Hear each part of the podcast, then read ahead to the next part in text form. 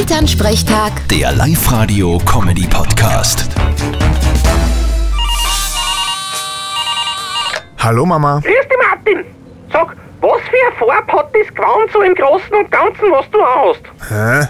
Naja, das wechselt. Ich hab alle Farben daheim, die es gibt. Was soll die Frage? Na, weil Menschen, die ganz schwarz angezogen sind, von anderen als zuverlässig, seriös und selbstbewusst wahrgenommen werden. Aha, drum sind Bestatter so beliebt. Ja, Oh, ich verstehe das. Darum ziehe ich mich auch meistens einheitlich dunkel an, da wirke ich dann sehr seriös. Genau, du mit dem grünen Jägergewandel. Unglaublich seriös. Ah, ich zieh mich trotzdem bunt an. Ich will ja gar nicht seriös und zuverlässig wirken.